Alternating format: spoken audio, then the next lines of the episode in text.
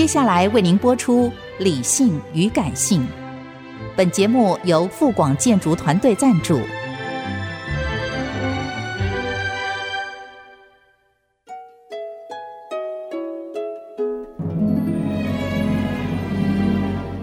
理性与感性不是天平的两端，而是一方向另一方渗透、影响、暂时取得上风的过程。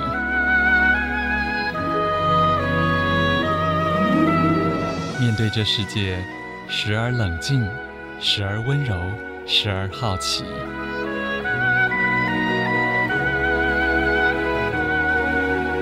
我是陈乐融，陪伴大家一起理性与感性。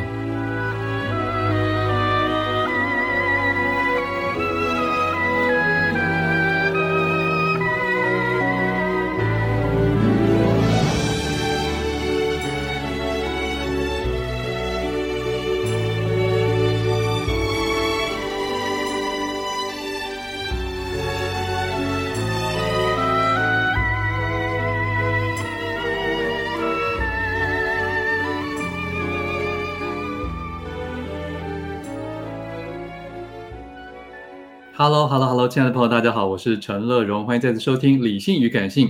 今天上半段一本好书要介绍的是商周出版的《律师不会告诉你的事一》。其实最近这一跟二都重出江湖了，而且是畅销十五年的增订版。这两本书的作者张继明律师在我们的电话线上，张律师你好，主持人各位听众大家好。是先跟大家讲一下这两本旧书为什么会重新再增订出版。呃，主要当然就是感谢读者的爱护嘛。那十五年前出了这第一本的时候呢，这本畅销，然后也听到许许多多的读者，还有这个打官司的朋友呢，他们就说看了这本书之后，对他们注意很多，是，那也给我一些鼓励。那在十五年来，把整个我自己个人的体悟，还有更多的更加成熟，然后呢，商周也鼓励我说，哎，可以不可以考虑再来增订一些内容？嗯、那我就想，哦。好啊，借这个机会，那也感谢读者的爱护，所以我就把这、这个书的内容做了增订。了解，这样。那一开始的时候想写作的时候，有想过自己会出这么多本书吗？哎，实话讲是没有，当时只是一个想法，是说，哎，曾经呃打过这么多的官司，当然成为许许多多的这个案例，那就觉得说，哎，可以把分享给读者。这第一个，第二个是说律师。跟当事人间呢，要好好，律师要好好处理当事人的事，因为律师不是一个医生，有鉴保制度，当事人不太容易找到一个合适的律师，所以要付出很多的心力。嗯、那我想说，哎，那写一本比较平易近人的法律书籍，可以介绍一下律师或者诉讼本身的一个操作，让国大众能理解，所以那是一个初衷。那当然也感谢主，就是哎，读者的热心回馈，让我跟商周有一个很大的鼓舞，是这个样子。对，嗯，在这个第一本律师不会告诉你的事一里面啊，其实副标题叫“打赢官司的三十大心法”，嗯、但是这些心法的养成，在前面的备战篇，其实可以算是张律师你个人的一个小传，对吗？对，其实也是，呃，当然。呃，从开始呃出了社会做律师之后，当然有一个初衷嘛，对，嗯、大家都说法律啊，我们要实现正义啊等等的，所以那小小的心里，你说，哎，学了法律应该要怎么样去实践？那当然经过了二十年的这种磨练哦，看到社会的一些社会现实等等的，那对于法律要如何实现那个公平正义，毕竟是有一个过程，它不是一个康庄大道。它是一个，我常常讲，它好像是一个迂回的山区小路，是那你要必须好好的自己要很慎重。所以我提醒当事人是说，不管你找到什么样的律师，你要记得一件事情：律师是仆人，你是主人，因为你承担了司法官司的最后成败。对，所以不管你找到的律师是什么样的人，你都要监督他，与他一同作战。好，那也要提醒他，这样子的话呢，才能够。掌握自己的官司胜负，这个是我要一直提醒的。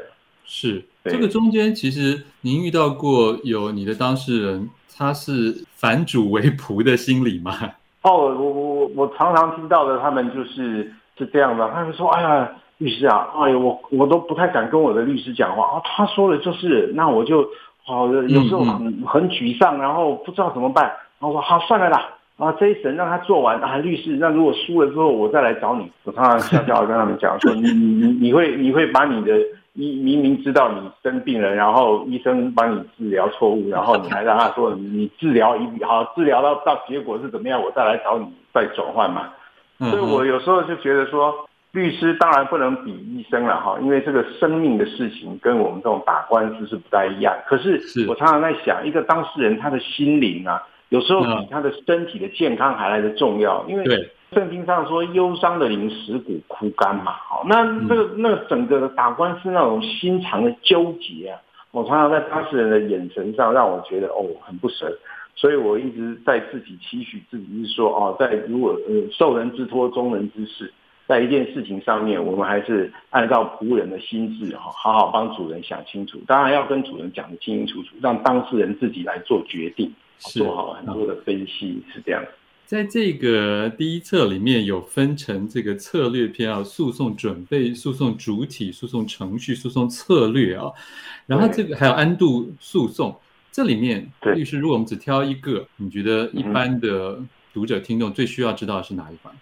啊，我觉得最重要的是他的心啊，就是你这个心呐、啊，就是说你第一个就是你要知道官司有三种不同的类型，就好像高速公路，还有铁路，还有一般的公路。那你要打什么样的官司，你要很清楚之外，你的心要保守你的心。为什么？因为常常碰到官司的时候就会有气愤，就会沮丧。可是你常常在这种情绪之下所做的决定都是不正确的。哦，我们人要冷静下来思考，面对是不是要真的要回应官司，还是要祈求跟人对方的和解，还是说你要好好的打一场官司？其实我介绍这本书《三十大心法》，只是在介绍这个诉讼本身的过程不是那么容易的，是有很多的环节，好让读者理解说一个官司不是那么简单，什么公平正义的实现啊，把事情丢给法官就说，哎呀，法官你要来帮我伸张正义。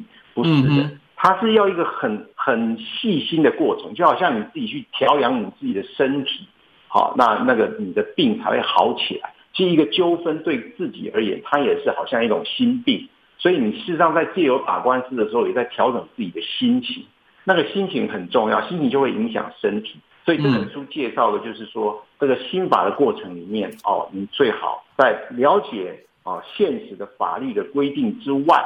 好，那你要自己要评估自己适不适合来打这场官司。是，对。所以通常我们想象律师，有些律师会不会因为为了要做生意而鼓励打官司呢？哎，这个是呃，我有看到的情况。当然，同事律师，我也就不要太指点其他的。但所以我提醒当事人能够自己冷静的去思考，因为很多事情是见仁见智的说法。对，没有看到结果，你很难去印证说哦，那我讲的是怎么样，对方讲的是怎么样，哪一位律师讲的是怎么样？可是、嗯、这种官司就是这样，当你一出手之后，其实你已经很难回头了。了解、哦、很多的事情就是不要做后悔的事情，这个是以人的人生，每一个人都应该这样去期许。嗯哼。在这个后面重回事件原貌的这一篇的时候，我其实有一个觉得蛮困难的事情，就是一般人的记忆其实都蛮差的，尤其如果这个事情稍微久一点点啊，不管是要去告别人或是被告，可能都会产生你也不确定事实的真相是怎么样。这时候律师应该怎么协助他，还是只能逼他自己再去找？呃，我觉得这是两方面哈，就是说律师要引导，其实我们自己做律师也会对自己的事情也会常常遗忘，对不对？所以我们每个人都有这种问题，是人的。但是我们律师可以去协助，比方说哦，法律上需要这些资料，引导他如何找对他有利的证据资料，这是一方面。那当事人要配合啊。当事人把他的冤屈说出来之后，律师提出了一些问题的争点的时候，哎，觉得这里应该要找到一些相关资料，对不对？引导你找资料，那你就要好好去找。所以我在书里面特别有提到几个案例，是我怎么协助当事人去找他的相关的资料。OK，好，欢迎回来，陈乐融理性与感性节目正在介绍的好书是商周出版的。律师不会告诉你的事一加二。刚刚我们介绍了一啊，我们要介绍二。二的副标题是诉讼纠纷全攻略。呃，张继明律师在我们的电话线上，张律师。嗨，主持人，各位听众，大家好。是那个时候有做一个切割吗？在写第一本的时候有想好第一本写什么，第二本写什么，还是？其实没有，因为是我其实当初只是想出版第一本，因为那是我十二十年的经验，所以我想要分享我自己的这个经验谈。那商周呢，因为这一本书出来之后呢，他们这个系列叫做。人与法律系列这个书的这个我的出版了，哎，给这个读者的热烈反应，那他们就觉得说，哎，我写的内容呢，是不是可以再更细腻化？哦，然后呢，他们就提出说，哎，要怎么样去找一位律师啊？那你要怎么样去处理具体的啊个案的过程等等的？哦，所以就好像我们今天看一一座山，哈，我当时只是想介绍这个诉讼这个山大概长什么样子，里面有三十个心法要怎么去做。可是呢，他们又觉得说，我们应该走到森林里面、山的里面去看一看每一个细部，所以我就在个案里面，就是在诉讼的个别的这种操作的过程里面，可能会碰到的啊，要找律师，怎么样准备资料等等等等的一个细项。按照商周给我的建议，我就再继续思考，然后就写了第二本书。那当然，这个过程也已经过了一两年了。是是是，因为毕竟你还要有这个本业要忙嘛，哦，在这个二分成几步里面，第一步就是律师还是非常苦口婆心提醒大家，你是不是真的需要打官司？然后第二步是打官司前的准备功课。可是光在这个里面，我觉得很多人会立刻想到说，我要找律师，那是我也不知道我要找什么样的律师。通常最长的。应该不会是用 Google 去搜寻，而是可能会问亲朋好友，对吗？其实我碰到的哈，现在有些当事人，其实您刚才讲的这两种都存在，哦、而且呢，你说用 Google 就是用网络上去 search 的这种呃几率啊，现在好像越来越多。哦，很早期的时候，Google 这个不发达的时候，确确实实是问亲朋好友。可是现在用 Google 方式去找律师的这种情形是已经普遍已经存在了。哦，对，社会的改变了，经济活动的改变，其实找律师也是改变的，而且律师现在也是因为就业市场，律师的市场已经打开了非常的大，所以呢，现在要找一位律师，其实你很容易找到一位律师，但是能不能找到对你官司对你自己有帮助的律师，这又是另外一回事。是，可是这时候大家就会好奇，因为律师的呃专业也有区分嘛，对不对？那怎么样知道自己的可能的案件，那与这个律师的事务所的路线或者是他的专长吻合呢？其实律师哈，就慢慢的分专业这件事情，我觉得也是近来这个十多年的事。但是这个东西能不能说他今天他自己所诉求的专长，是不是就像医生分科这么样的？专精，其实医生的分科是很细腻的，因为从学校，然后他的训练就是就是不一样。可是律师都是通常都是让自己本身自己去选择自己要从事哪一个专业，所以他是不是真的那么专业？其实这也是让市场上去运作了啦。哦，这个我也不便多说了。所以我在这本书里面一直强调，就是说，当事人你自己对你自己的纠纷，哦，你自己想要的是什么，你很清楚。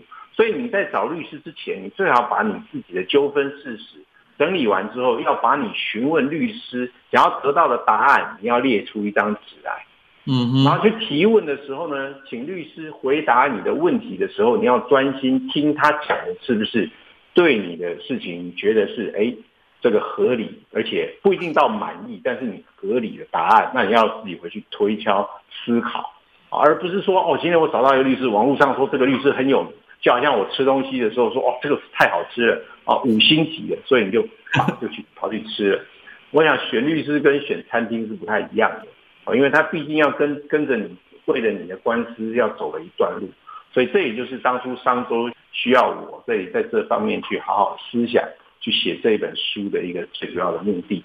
是书中提到了一个名词叫法律地图，是不是可以请张律师稍微解释一下？OK，因为打官司就像我第一本书，其实。打过程里面哈，它的心法就是说，诉讼它有一个基本的框架，基本的精神是什么？然后它有三种不同的官司它有一个目的，对不对？所以这些不同的内容，那我们在具体的展开的时候呢，哎，这个诉讼的地图就好像你你你要有很多的面向。好，当你在打一个民事官司的时候，我们常常会说举证责任之所在，败诉之所在。好，但打刑事官司的时候呢，我们就会常常是讲说，哦，那这个人到底有没有罪？所以事实上每一种官司它都有不同的方向跟取向，所以在诉讼本身，其实它的面向有很多。所以它就好像一个地图一样，就好像这个民事官司在台北，好，那刑事官司在宜兰，好，那你要怎么样去看这些内容？它这本书我希望展现的就是说，当你在面对纠纷的时候，好，那面对自己的心境，那你要怎么找律师？怎么样准备资料？其实他从不同的面向，他有一步一步一步一步骤的，好，就好像做饭一样，你要有先准备材料的。嗯，那这个地图展开，让让你自己去思考。在每一个阶段的时候，你需要付出什么样的心力，去准备你自己的这个纠纷的这种准备官司的过程？是在书中当然讲了很多很多的属于策略面、行动面的。可是我很欣赏，就是张律师常常提到心这件事情啊，可能也跟你的信仰背景有关系。譬如像这一小节有讲到这个将心比心啊。这里面我觉得很很棒的一点就是，您不只提到说是他要对当事人，就所谓客户这边要有一种戒慎之心，而不能产生一种惯性。其实你这个将心比心，其实也要往上走，对不对？你要了解 法院或检察机关他们可能的心态，因为这是我们一般当事人所不了解的。对，这就是我谈到的第三本跟第四本的内容。哦，所以主持人你有预见的能力。所以二只有先做一点，对，一些一点点预告而已。啊，对，很凑巧。那的的确确，哈，打官司的面向，我就讲说，呃，对当事人而言，它是一种诉讼；可是对法官而言，它是一个审判。所以，当我打官司的时候，我需要知道对方，好，人家说百知己知彼，百战百胜。你要知道对方在想什么，你就可以准备自己，好，要怎么样去打这种官司。相反的，你现在如果知道对上、对检察官、对法官，他在审理你案件的时候，你可以了解他的想法的话，那你就可以，呃，就好像是教育他，或是告诉他官司的纠纷内容是你比较有冤屈。哦，那这个要将心比心，看他的眼神，看他能不能听进你的冤屈。这就是我第三本跟第四本在谈的。OK，所以它整个的面向是一个立体型的。